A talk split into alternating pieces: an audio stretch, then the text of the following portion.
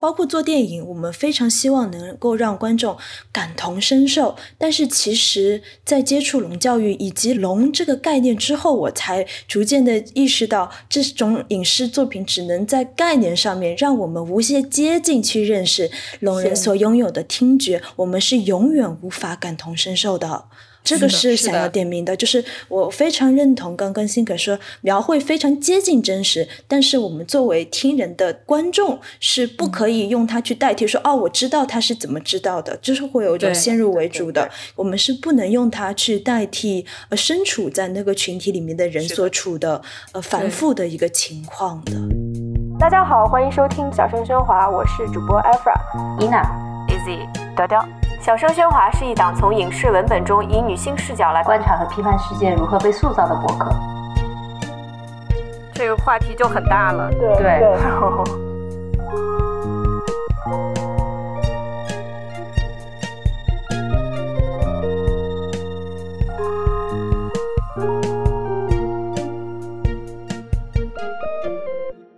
大家好，欢迎收听第四季第十期的小声喧哗，我是主播 Izzy。如果你喜欢小声喧哗，可以去爱发电和 Patreon 上支持我们，两个众筹平台的链接我们会放在文案中。另外，如果有商务方面的机会，也欢迎大家在微博上找我们，账号就是小声喧哗，也可以通过微信和邮件联系我们。商务和众筹的收入呢，都会被用于剪辑、运营等播客的花销中。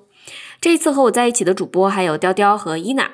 节目开始之前，我想要先做一个声明，就是今天我们这期节目其实讨论涉及到了隆重听人群体以及人工耳蜗这种手术。因为我们大家都不是医生，所以今天节目里提到的任何内容都不应该被当做医学指导。如果有相关的问题和需要的朋友，一定要去找专业人士。这一期因为比较长，所以我们分成了上下两集，整个节目的逐字的文字稿，到时候我们也会分享给大家。这期节目我们要聊的是学院奖最佳剪辑和最佳音效金属之声，就是它讲的是一个摇滚乐手在巡演的路上突然永久性失去听觉，从而需要重新审视自己的人生和身份认同的故事。主演是我们大家的男朋友和我们大家的老婆 Riz Ahmed，露出了害羞的笑容。这部电影是编剧，就是你知道吗 r i s a m 这个人，他自己是一对 CP，你知道吗？他就是他泥塑版本的他和黑化版本他。没事，我就你你必须要说出来。script。对，好的，这部影片是编剧兼导演 Darius Marder 的首部电影。呃，影片获了学院奖最佳影片、最佳原创剧本、最佳男主、最佳男配、最佳剪辑和最佳音效六个奖项的提名，并且获取了最佳剪辑和最佳音效。我们的男朋友和老婆 Riz Ahmed 在片中饰演 Ruben Stone。这个也帮他拿下了一个最佳男演员的提名。对，啊，我想先介绍一下这个电影的剧情吧。然后这个剧情呢，包括了一些剧透，所以如果还没有看过这部电影，而且非常想看的朋友，可以先码住，然后尽快去看。呃，这个其实在 Amazon 上就可以找到，然后国内也有资源。这个电影其实大致可以分成三个部分吧。第一个部分呢，我们就认识主角 Ruben，就 Riz Ahmed 演的这一个摇滚乐手，他是曾经有过毒品上瘾的经历，然后已经有四年没有复吸了。对，其实这个细节对这个电影其实挺重要的。然后呢，他和他的女朋友兼主唱 Lu 两个人组成了一个乐队，然后他们住在一辆复古房车里面，在美国的各个这个大小场馆巡演。在巡演的过程中，突然有一天呢，Ruben 突然发现自己开始听不清楚周围的声音，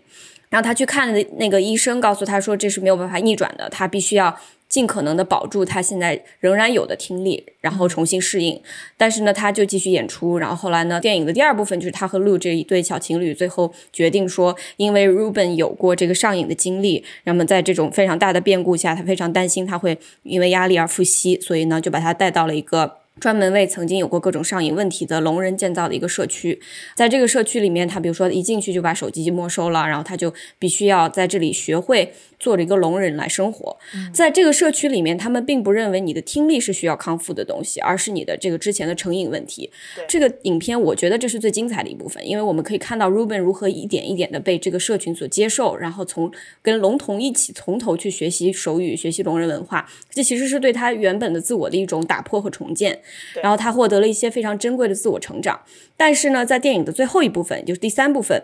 Ruben 放不下自己原先的生活，然后放不下他和 Lu 的感情，所以他想尽了一切办法凑钱去做了一个人工耳蜗的手术，然后试图回到原来的生活。那么 Lu 和他分开之后呢，就回到了自己的爸爸身边，是一个跟他疏远了很多年的很有钱的一个住在巴黎的老头。然后呢，这个 Ruben 呢带着自己的人工耳蜗去巴黎找 Lu，然后才发现。其实他完全不可能再重新回到原本的生活，然后完全重新融入听人的社会的幻想就被打破了。那么在电影的最后呢，我们非常习以为常的这种城市里面的声音，在他的这个人工耳蜗的扭曲之后，变成了非常令人无法忍受的、充满金属感的这个噪音。那么在电影的最后一幕，他坐在巴黎的街头，因为对教堂的钟声忍无可忍而彻底摘下人工耳蜗，回到一片寂静中，然后这个电影就结束了。那。说完这个电影呢，我现在想来介绍一下我们今天两位嘉宾辛可和一如啊。那么辛可，你要不要先给我们做一下自我介绍好大家好，我叫辛可。跟片中的男主一样，我是一个后天失聪的聋人。我是从十五岁开始用助听器，本科毕业以后做了双侧的人工耳蜗植入，差不多就是编剧写这个剧本的时候。现在是一家助听器初创公司的联合创始人。我们第一款产品刚拿了二零二一年的 CES 消费电子奖和红点奖，哈哈，谢谢，没有打广告。鼓掌。我是不会手语的，我其实还蛮喜欢选择性的去当聋人，就是说要不要听别人讲话，主要是我来选。像我以前跟男朋友吵架的时候，就是直接把耳蜗外机丢掉。Drops my 就非常 非常 dramatic，对对，非常开心，辛可今天能加入我们。那么另外一个嘉宾呢是一如，呃，一如你也给我们的听众介绍一下自己吧。Hello，大家好，我叫陈一如，大家可以叫我一如。我有一个手语名字是上海手语的狐狸，所以也有一些聋人朋友会直接叫我狐狸。我是听人，然后我出生在上海，本科是在纽约大学的 Tisch 艺术学院学习的电影专业。大概是从大一、大二的时候开始学习美国手语，一直学习到现在。作为导演呢，现在是由加州的经纪公司 Jackson Agency 在做代理。我的毕业短片《夏青》，夏天的夏，然后青春的青，已经入围了很多很多的国际影展。啊，好厉害！鼓掌，鼓掌，鼓掌！谢谢，谢谢。一九年完成的后期制作，进入了上海的酷儿电影节，然后获得了他们的评审团大奖，这点我是非常非常高兴的。然后也有德国的驻上海文化领事中心组织过公开的放映，也邀请过很多的聋人艺术家和观众来看。目前呢，我现在在曼哈顿，是哥伦比亚大学聋正听人教育的专业硕士在读。平时接触了很多聋校的孩子，有些是有多重障碍的，但是有些是就是有植入人工耳蜗，会跟这样的孩子一起工作学习。我的业余时间呢，会进行跨媒体的创作，自己也比较喜欢写诗，所以也会有手语诗歌这方面的创作。目标是推广中美两国的。手语教育和无障碍社群目前还在探索。谢谢啊，太好了，非常非常感谢你们两个能加入，因为就我们其他几位主播都是听人，然后甚至从来在这之前我都没有用“听人”这个词来形容过我自己，所以这一次做这个节目也是属于极快的补了补课，但是还是非常感谢你们两位能够带着自己的视角和呃 lived experience，就是人生经验来跟我们一起聊这个电影。我在上一期啊。的节目里面安利了这个《Sound of Metal》，就是 more like simped over Riz Ahmed，simped over，就是我其实就一直在花痴 Riz Ahmed，对然后再加上这个电影又又给了我一个小的刺激，让我去了解一下自己平时没有了解的东西。那我想先问一下大家对这个电影本身的最初的印象是什么？这部电影是我疫情。从疫情开始，我再没有进电影院看过电影，这是我进电影院看第一部电影。哇！就是第一个镜头，就是 Ritz 浑身大汗的坐在那个金属乐队现场表演，我当时整个人就就，就，就对，对，对，对，对，对，对。就当时我就觉得，哇，这个应该会很有意思，因为我会猜想到，就这部电影的声音设计是土锤。如果从来没有体验过，但看完还是被震撼了。嗯，因为我们看电影会注意到视角的切换，然后这个是电影的听角的切换也是非常非常重要的。然后它给我带来的就是一种非常非常强有力的共情的体验。嗯，有一段是从。失去听觉的这个主角的角度出发，进入聋人的世界的时候，电影院它的声音都非常的细微，所以电影院里面鸦雀无声。就我旁边有人买了一包薯片，然后他就把一个薯片塞到嘴里，咔咬下去之后，就是觉得不对。他就觉得不对，然后他就没有再咬第二下，然后他就可能在嘴里面把那个薯片含软了，最后才才咽下去了。然后他碰了一下，他碰了一下旁边的那个 soda，然后那个冰的声音，他又把它放下了。所以我出来的时候看到他就站在那个 Williamsburg 的街头，一边吃可乐一边吃薯片，然后因为他可能整带进去的整一包都没有碰。对，这是我非常喜欢这种类型，因为我非常喜欢这种小视角、嗯，边缘群体，然后个人成长这种给你带来很强烈的共情体验的这种电影。我也觉得这是一部非常具体的电影，它其实讲述的是就这一个人，他因为生活中的一个比较大的变化，需要对自己的人生过去、现在以及未来开始做重新的审视。嗯，那我觉得这个不是一部代表聋人的电影，也不是一部代表音乐人的电影，或者是成瘾者的电影，因为每个人身上。的经历都完全不一样，但是 Ruben 他能够让很多即便没有相同境遇的人也能够感同身受，就是这种突然要打破自己以前的一切认知，然后去接受一个变化。那我自己在家里看这部电影的时候，我家洗衣机一直在响。然后我就全靠看字幕和背景声音的描述才能跟上。然后后来我就非常沉浸在这个电影的声音设计里面，我就真的是恨不得把我们家所有的出生的东西，比如男朋友和狗都扔出去，这样能够让我去完全完整的感受这个电影里面大自然的声音啊，公路的声音，包括 Ruben 听力变弱以后，周围的人那种仿佛在岸上和水里的人说话的时候的那种朦胧的那种那种听不清楚的感觉。那在电影看完以后，我非常清晰的意识到这是一个非常基本的事情，但是我看完这电影才意识到。他真的是为了像我这样的听人设计的。他的很多这个 caption 就简单的讲说这个声音被扭曲了。那么具体到底是怎么扭曲，你必须要听到你才知道。所以这个我们可以之后再谈。但我确实觉得 Riz Ahmed 他的演技在这个电影里还是挺打动我的。然后虽然不是一部剧情非常跌宕起伏的电影。而且他在这里面讲的话都很少，但是你看他的眼睛，看他的脸，你就能够感受到这种戏剧性。就他像一个猫头鹰一样的眼睛，就就全程就是一种非常 intense 的状态。对，是对，我觉得在电影院看跟肯定会有不一样的体验。上一次这种大家连薯片都不敢嚼的，可能还是叫什么哦 A Quiet Place。A Quiet 对 Place，对，那个电影里面其实有真的去选角 cast 一个自己本身是聋人的一个女孩，她演的真的好棒，她我特别推荐大家去看她演的很多电影。嗯没错，因为她在呃美国的聋人社群里面也是非常有名的小明星了。然后跟她类似的其他的聋人演员也有非常多的影视作品。那么我自己作为电影系出身的吧，我们科班出身，大家肯定都是对这部片子的讨论非常热烈。而由于我现在的专业，导致我和我的同系同学也对这部影片有了非常多的私下的讨论。我没有去电影院看，但是是在家里和一个学习音乐科技的朋友一起看 Music Technology，、所以对于这方面的处理，我会觉得哦，非常非常的惊喜，但是可能不会像是非常的震撼，因为可能不断不断的接触，你会有一点点的 desensitize，会有一点点的去去魅的这样的东西，但是。我依然会觉得它的处理很精致，给那个设计师加个鸡腿。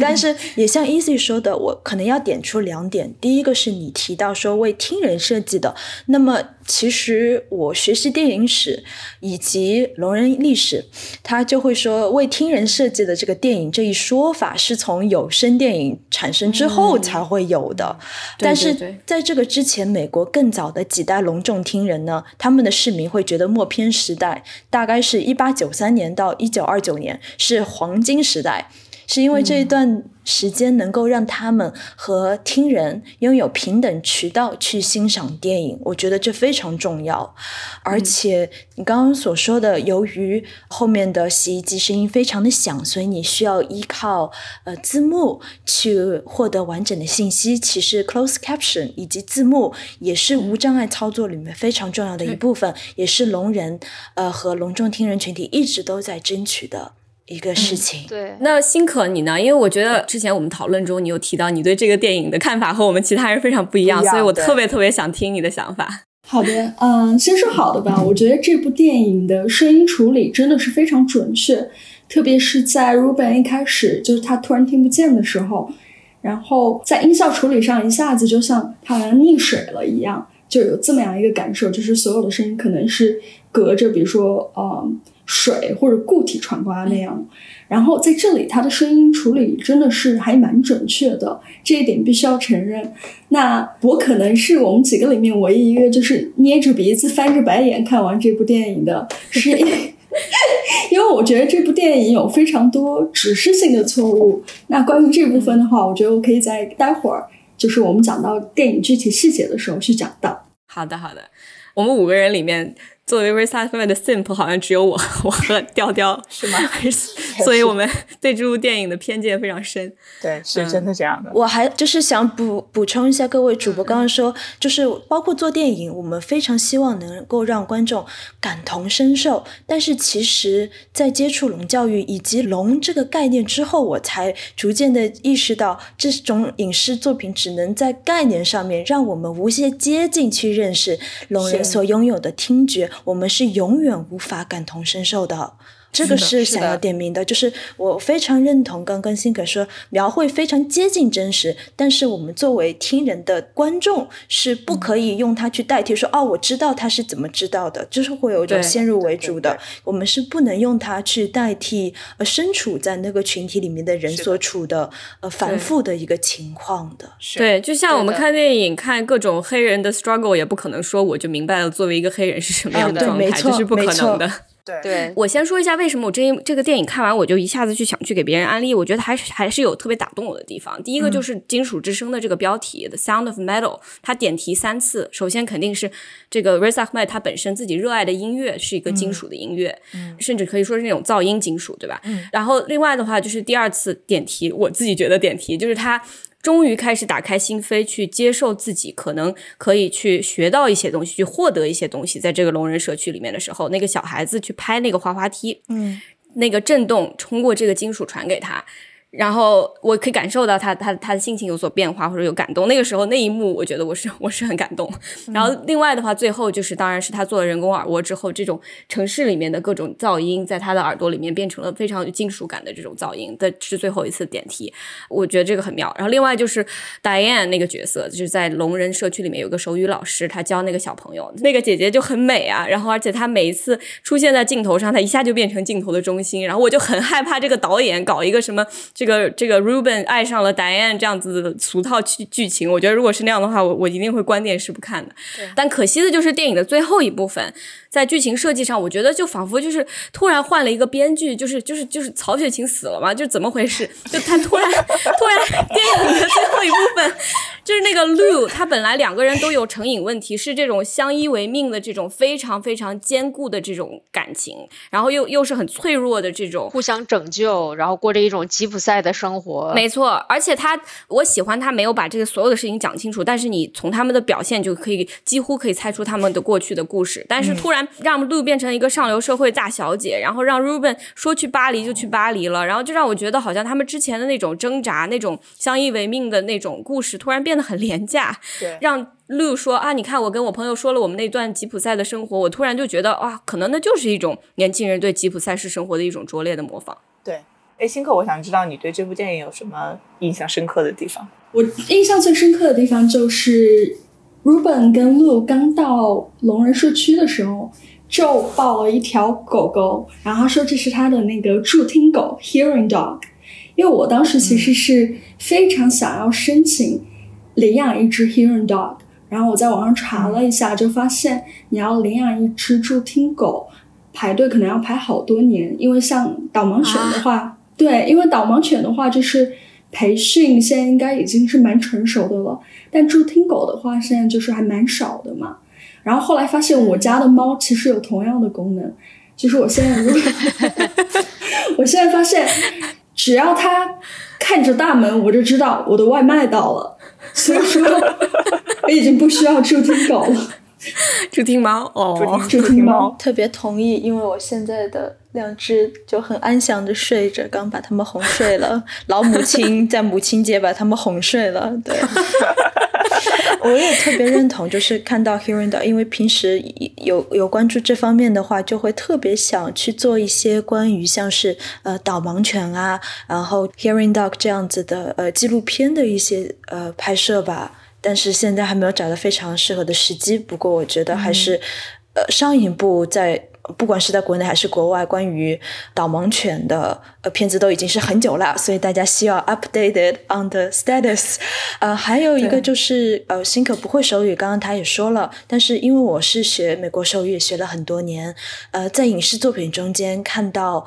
这门语言的时候，就会非常的激动，所以啊、一一出来，因为没有字幕。没有字幕，然后就开始跟上面的人像是呃炫耀一下，说：“哎，我看得懂，你要不要我跟你讲什么？”对，但是他最后对于他的整个故事线，就跟我对他的感受是一样的，就是啊，最后怎么就这样分道扬镳了呢？怎么就这样了呢？的一个比较仓促的一个收尾吧，就感觉他给了一个非常华丽的 setting，一个晚会，然后给他唱歌，可是会有一点点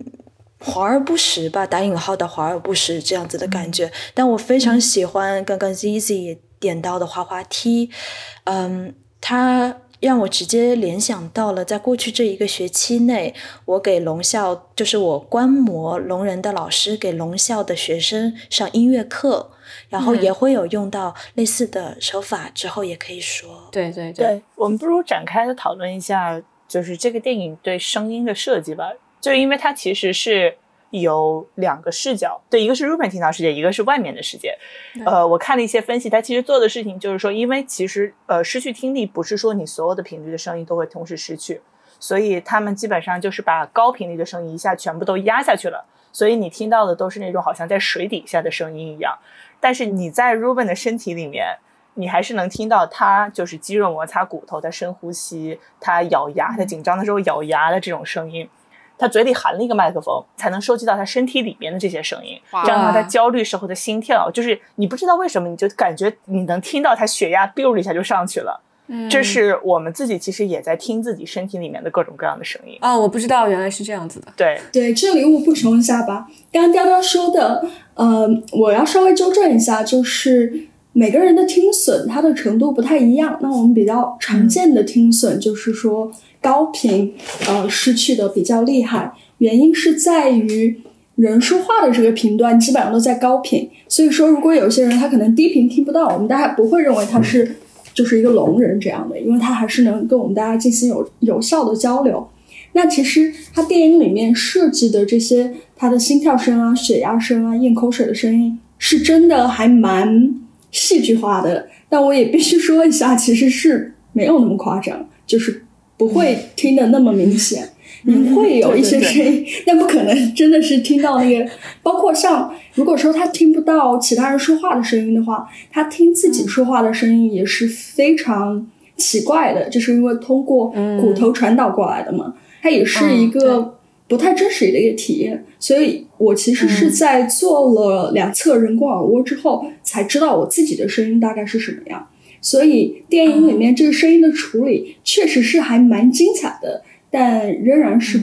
不太准确的。嗯啊，原来如此。在这方面的声音处理，尤其是在做下签的时候，是特地有跟声音设计的老师有在说，你要把这个频率呃调整，然后我们只能说揣测我们我们设计的这个角色他是听不到这部分频率的声音的，那么我们就把它 muffle 掉，我们只能这么去去做。包括心跳的那个，其实我记得是在有一次的一个展览会上，是一个艺术家他提供了说给你录制心跳的这么一个服务，所以在那个时候我就、我就意识到这其实是一个非常强有力的，能够影响他人的一个 element，、能够加入，我觉得是电影做的非常有心的一个部分。嗯，那要不然一如讲一下你的这部电影里面是讲了一个什么样的故事？嗯，电影发生在上海，然后我们的主角叫夏青，他是个重听人，他是带助听器的，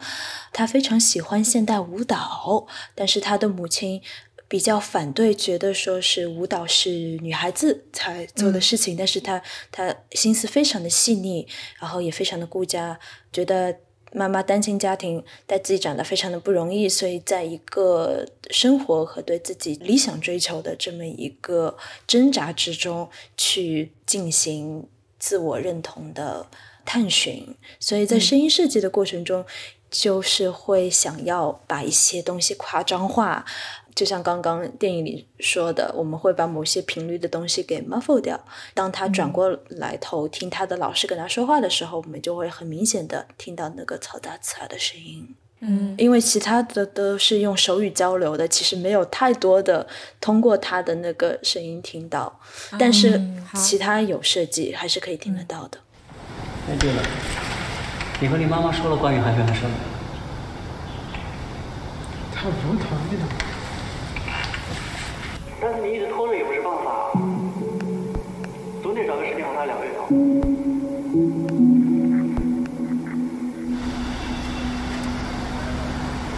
我妈本来就不想我跳舞，她讲我一门七次好好读书，找个好工作，最好在哪里都跟别人一模一样。我做不到那样，可我不觉得她难过。像这样子的电影还是挺少的，我觉得，因为就就对我自己来讲，我觉得我也看了很多电影，可是关注聋人文化的或者是关注聋人社群的电影很少，很多这种对于聋人的。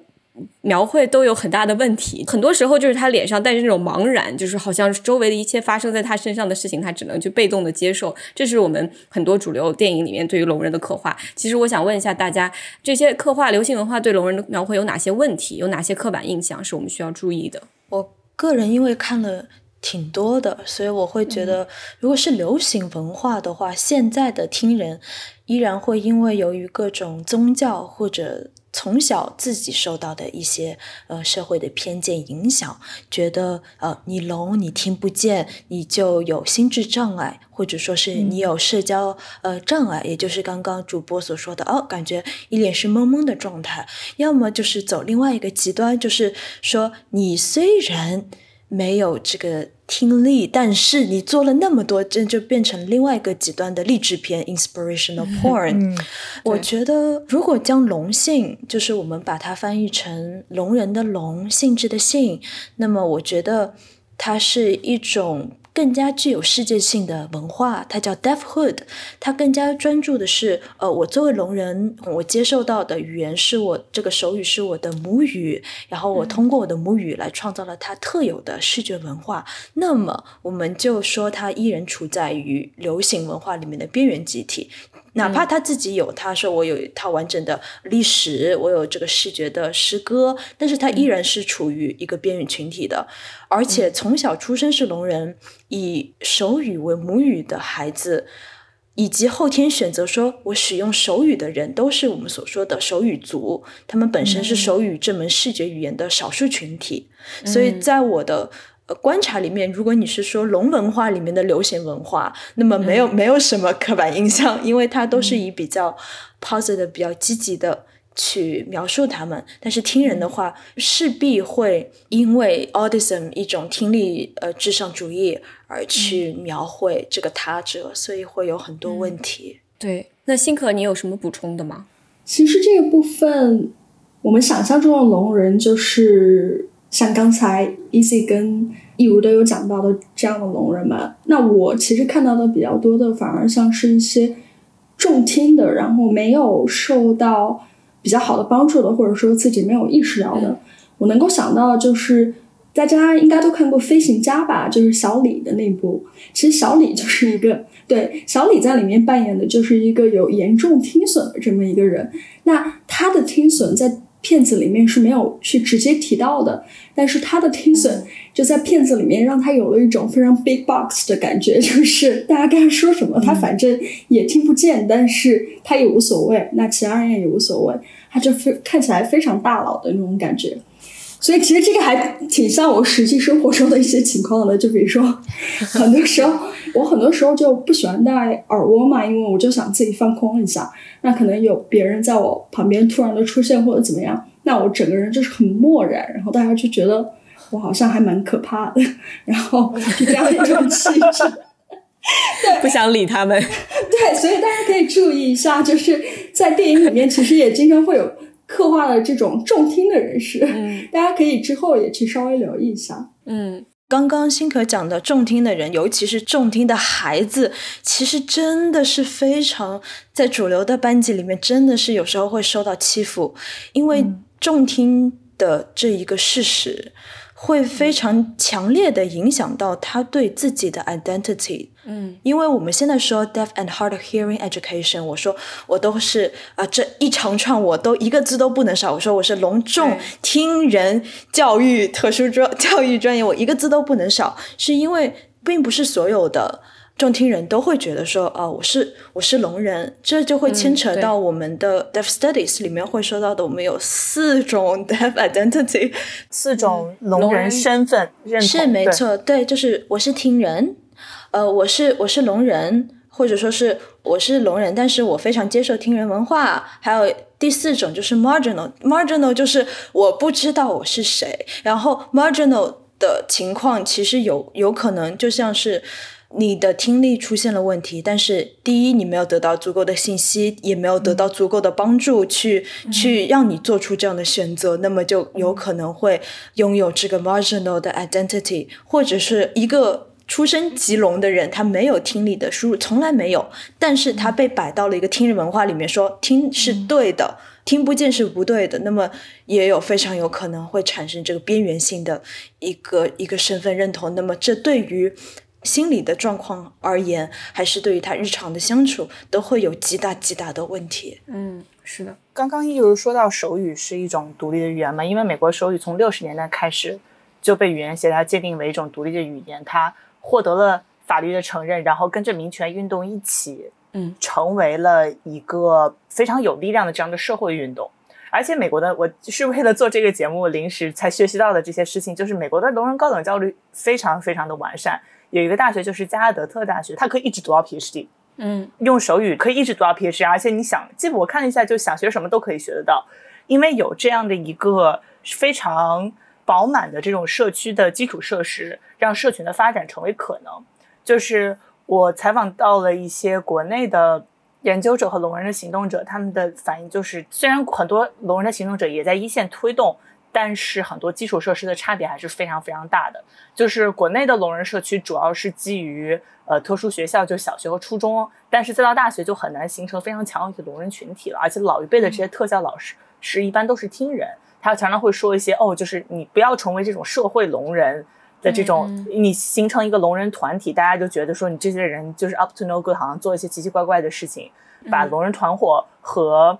不正常和犯罪这样的概念联系到一起。这个其实在我在上海拍片的时候，有跟上海随梦的老师也有交流，那个时候就会了解，有很多的呃聋人市民因为听力的原因，他会在法律上维权会非常的难，哪怕他是因为自己的听力原因受到了犯罪团伙的欺骗，然后维权是非常难的。然后大家也看到手手语律师，然后说啊我们要帮助聋人，但是他还是一直在说聋哑人、聋哑人、聋哑人，其实是一个非常带有歧视的一个称呼。我觉得每一个社群都会有犯罪者，但是受害者一定远远是。需要被关注大 大于犯罪者的，我觉得面对面对这个刻板印象，尤其是您说的老一辈特效老师，而且他是听人，他一定会带有自己的刻板印象，再以这样的负面影响其他的人。但是如果要去影响，就是去改变这一点的话，肯定只能从自己出发，去 educate yourself，多调查、多接触，建立自己的一个认知系统，去去影响自己所处的社群，就只能有这个样子的办法。真的是这样。对，那知道这些以后，我们来聊一聊吧。因为《金属之声》这一部电影，它其实 Reza Ahmed 他是一个成年以后突然失聪的这样一个人。那么他第一次接触聋人文化，然后一下就被带到了这样的一个对我们听人来讲非常 intense 的这样一个群体里面，有很多的规矩，有很多的他的目的，然后他的目标就是他他是一个。专门给以前有成瘾经历的聋人所建造的一个社群。我第一次看到这个时候，我首先第一个想法是：哇，居然有这样的组织，真是太好了！因为成瘾者的社群本身就已经很难得，然后再加上又能够有这一系列的针对失聪者的成瘾者的这个社群，我就觉得如果在美国真的有很多这样的地方可以去帮助一下 Ruben 这样的人的话，是非常非常的好。那我们要不要就稍微来讲一下这个社群里面的这些演员，他们？在你们了解这个聋人社群的人眼里看来，他们是准确的吗？他们对这个这个群体的描绘是是真实的吗？是对对现实有尊重的吗？其实让听人演聋人有一些比较大的问题，就像是就还是回到 Ruben 跟 Lu 刚到聋人社区，然后接待 Ruben 的这个 Joe，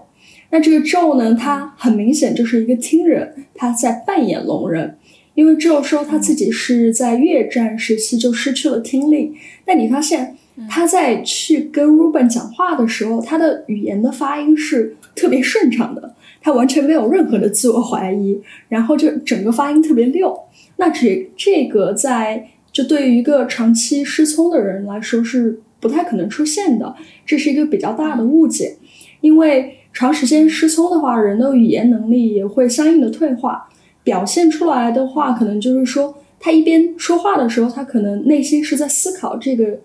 词是不是这样发音。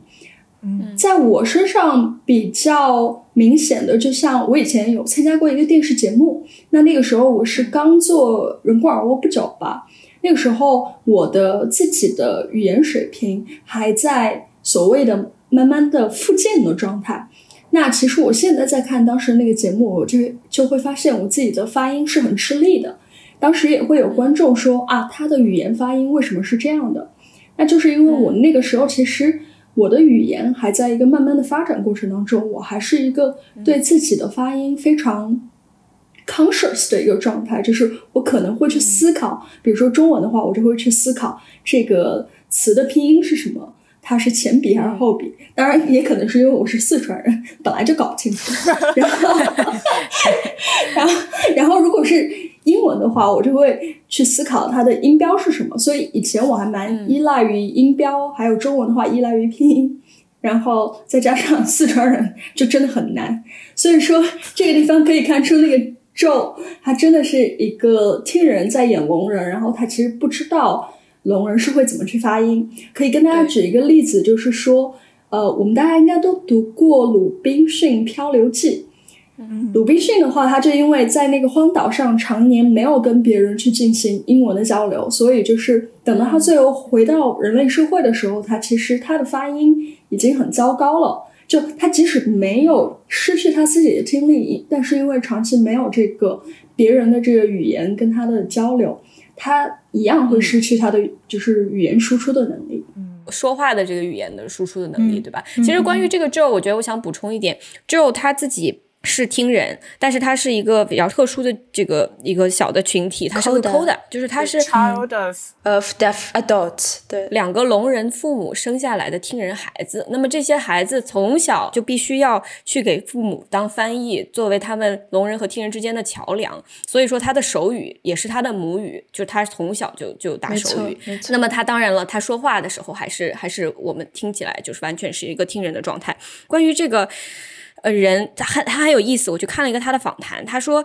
当时这个导演想找这样一个人来演，就找不到，因为这个角色非常重吃重的一个角色，他是 Riza Ahmed 之后第二男主角，他的非常重要，在这样一个大的电影里面，所以说有好多好多好多的有名的演员的这个 agents 就发那个简历给给这个导演说啊，你让这个人来演吧，这个有名的人来演，这个导演就一直没有看，然后一直在在推脱，最后他实在都有点推不下去了，就。打算接受一个听人的有名的人来演了，但是后来看到了这个 Joe 的这个 audition 的片段，然后他觉得，哎，这就是我想找的人，因为这个 Joe 他本人自己就是一个老兵，然后他有成瘾的问题，他父母又从小让他浸淫在聋人社群里面，然后他也谈到了说，连他都很难很难能够得到导演这个团体的。注意力，那更不要说其他没有任何名气的，但他自己也没什么名气，就就就总之就是这个拒绝让一个有名的人来演这么重的一个角色是非常困难的。如果说我们大家对于 Riza Ahmed 的一个听人演聋人也有一些批评的话，就是可以想象，就 像我这样的人，如果不是因为 Riza Ahmed，我不会去看这部电影的，这是一个行业的现实。但是我觉得这是一个影片的一个突破，也是一个限制吧。嗯，对，并且他同一篇访谈，他也讲到说自己。他的那个经纪人其实是有一些聋人的演员的客户，但是很多时候这也涉及到就是电影是如何被制作的。电影制片人会觉得说，哦，我们没有钱去雇一位手语翻译者，会有这样一些这样一些具体的问题。所以这大家也是这边的聋人呃社群以及包括残障群体都在呃呼吁的一个，首先就是要立法，然后就是要把它呃纳入系统。但是嗯这个是一个还是处在一个上下求索的阶段，也不是那么容易就说的。因为包括电影的行业的话，非常重要的就是我们要 profit，就是他们还是会非常。注重我的预算，然后我的这个能不能达到，能不能进映对映院，能不能去呃让让 ZZ 和和得到这样子的这这忠实影迷来看，对，但是非常重要的问题，然后包括这里我们在讨论的就是让听人演聋人有什么问题？那问题就是听人不是聋人，最大的问题 就是 NAD，就是 National Association of the Deaf，呃，美国聋人的协会，它中间就有一条非常详细的指导，就是说针对媒体如何去描绘聋人的角色，它的第一段的末尾，英文是这样的。是 all media coverage of deaf and hard of hearing individuals or deaf and hard of hearing community should consist of authentic and first-hand representation based on the adage nothing about us without us。所以重点是什么 ？authentic 真实的 first hand 一手的 representation based on 这句话怎么翻译呢？如果我们不参与，就不要说与我们有关。但是我觉得 Riz 他的张力和他的表现力是一流的，嗯，他。也是有很多的呃聋人社群说啊，为我们发声了，你也学了手语是 OK 的，但也有一部分非常强有力的聋文化的呃拥护者、支持者和呃社群，他会觉得这是我还是不能够接受。那是因为有很多雨后的聋人，他可以来演这个，或或者他们也有抱有影视的梦想，但是你们说，因为我们想要去竞争学院奖，我们想要进入院线，所以我们不能以一个无名的呃演员来演，哪怕说这个故事需要这样的演员。这也是我在电影的行业里面经常会碰到的一个问题，就是说明明他是一个更加适合的演员，但是我们会因为各种的 logistics 去选择另外一位，所以这不是一个说哦，我们要要他来演，但是我们的经济怎么办呢？那我们 production 那如果没有办法盈利的话，它是不是没有办法长期的持续发展？这就是一个非常重要的问题。还有。在我们讨论这个，也就是涉及到一个语言的问题，因为聋人会说手语是我们的语言，然后听人说啊，我们就是口语语言，但是口语语言跟视觉语言都是语言，但是我们听人和一些极度的比较听力中心主义的人，就是把口语的语言等同为了语言。因为现在的社会会直接把，如果你没有语言能力等同为啊，你这个人就被疏离了，就直接被边缘化，就是因为他会先入为主的说你没有语言能力，但这不是真实的。对，我觉得这就是一个就现实和我们想要达到的状态之间非常非常遥远的一个一个、嗯一个问题，就是我们。这么跟你说吧，我觉得这个事情说出来非常丢人，但是我还是说了。就是我很久以前觉得我要去学 ASL 啊，我就去学啊，学几个月，然后我就会打手语了，这样我就可以，如果遇到什么人，我就可以帮助他。然后我上网一查，发现要学就是很多年你才能达到一个基本的水平。然后这时候我才意识到，哇，我怎么想的？如果你可以用手语上到大学，那我怎么可能想几个月就能够掌握这样一门非常复杂的语言？这是完全不可能的事情。而且，就我觉得没有手语能力的人，就觉得你没有办法用手语去表达非常非常深刻的思想和非常抽象复杂的东西。这是这也是一个误区，也是一个误区。对，然后这个也是 我之后自己去查，然后买怀着一腔这种非常幼稚的这种这种善意去去查才发现的，就是这 ASL 很难。然后另外一个语言，比如说中文的手语和 ASL 之间又是不相通的，对吧？所以说真的是很复杂。差距很大。嗯，对，不同的聋人社群里面都有不同的方言，比如说黑人使用的手语，因为就是美国的这个种族隔离的历史和啊。白人的手语还是不一样，包括国内也是，就是国内不同地区的呃创造出来的这个手语手语方言，而且跟方言还不那么一样，因为就是我们的方言，它大概就是你把辛可放到重庆，它大概还是能能能跟人交流的。但是如果把我放到西安，我还是能能能活的。但是就是因为手语的话，它之间的距离甚至可能还要增更大一点。嗯，大家知道四川的手语怎么打吗？四川。啊真的吗？向上指出四个手指是四，然后中指、无名指和小指，呃，在空中画出“川”的字形。感觉像是吃饭吃火锅。就是一直在吃。因为川是三撇嘛，啊，因为视觉语言，如果我们能把它描述出来的，我们就不能把它写下来。但是手语它是没有文字形式的，所以这就会联系到，因为我们的、我们的中文，我们有汉字，我们看到汉字，然后我们给它给它声音。但是美国我们的英文它是一个不同的语言系统，我们有 A B C D，然后我们是用 A B C D 这二十六个呃字母来造词的，这也也导致了很多现在的概念，包括。呃，deafhood，我们刚刚提到的 deafhood，它是一个造词，它是以 deaf 和 hood 这两个词并在一起。但是在中文这边的话，我们只能对同一个已经存在的词汇进行更新和含义的赋予，我们没有办法造一个新的词汇，这直接的导致了就是这两边的，包括一些社会的一个。就是 let's say 变革，它会有不一样的方式，它只能用不一样的方式，因为他们的创新就是说，我们使用我们的语言，然后，但是中文的话，我们的语言是固定的，我们的字形是固定的，我们只能给它赋予新的含义，而这个含义又非常难赋予，因为我们地域非常的广大。现在在推行呃国家的通用手语，这个过程也非常非常的漫长。然后，真的，它最直接联系到的就是中国的聋教育，是一八多少年的米兰国际会谈之后去说，呃，口语教育会是唯一的出路，手语教育是不好的。在那个之后，然后中国才开始有了，就是那个时候的国家才开始有了说我们的呃聋校，然后福利院，嗯但是那个时候推广的是口语教育。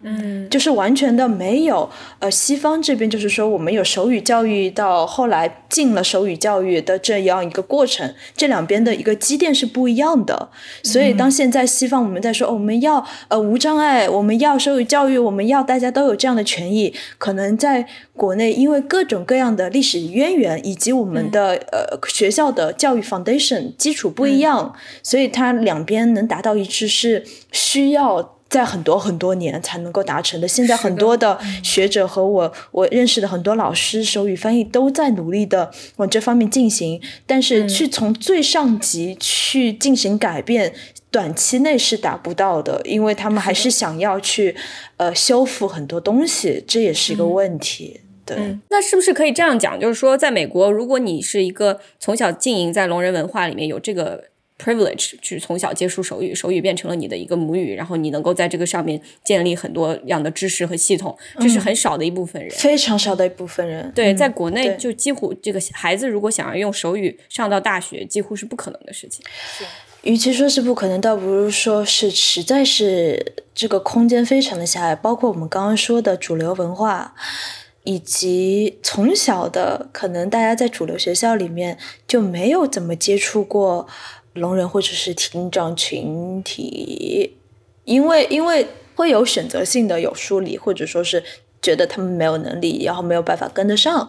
呃，我觉得辛可也知道，人工耳蜗在在中国进进入大陆的历史也也很新吧，就没有没有多久的历史。然后它的科技从很多的角度上来说都没有我现在接触的，因为我要作为聋校老师，要接触非常非常多不不同的人工耳蜗，要知道它在课堂里是怎么样子运用的，就是它会非常直接的会联系到你受教育的一种方式吧。然后你受教育的方式会直接影响到你对于聋的认识，它到底是一种文化，它还是一种残疾，那它就会有会有不一样。而电影这部电影是在现代写的，就是在过去几年，然后包括去年和今年开始放映的。那么它就是引发的一个非常非常现代的问题。我们有在片子里看到，呃，Lauren 就是那个答案的呃演员的名字，然后他在教小朋友手语，但小朋友都是没有接受人工耳蜗的呃植入，还是以一个比较比较纯天然的状态在那边学习的。那么他们在这个样子社群里面，肯定会觉得我是正常的，我我没有什么问题。感谢大家的收听。如果你喜欢我们这期节目，可以去爱发电或者是 Patreon 上支持我们。两个众筹平台的链接我们已经放在了节目的文案里。另外，如果有商务方面的合作机会，也欢迎大家去微博上找我们，账号就是小声喧哗，或者也可以通过文案里的微信和邮件来联系我们。商务和众筹的收入会被用于剪辑、运营等播客的花销里。那么，为了保证大家能够及时稳定的收到我们的播客，我们推荐大家使用泛用性播客客户端订阅我们的播客。以苹果播客为例，你可以打开苹果自带的播客客户端，选择资料库右上角点击编辑，并且点击通过 URL 添加节目，粘贴我们的 RSS feed。那 RSS 这个链接我们已经放在了文案的最下方。如果说对 RSS 如何使用还有一些疑问的话，可以去我们的网站上面，我们有非常详细的教程。谢谢大家。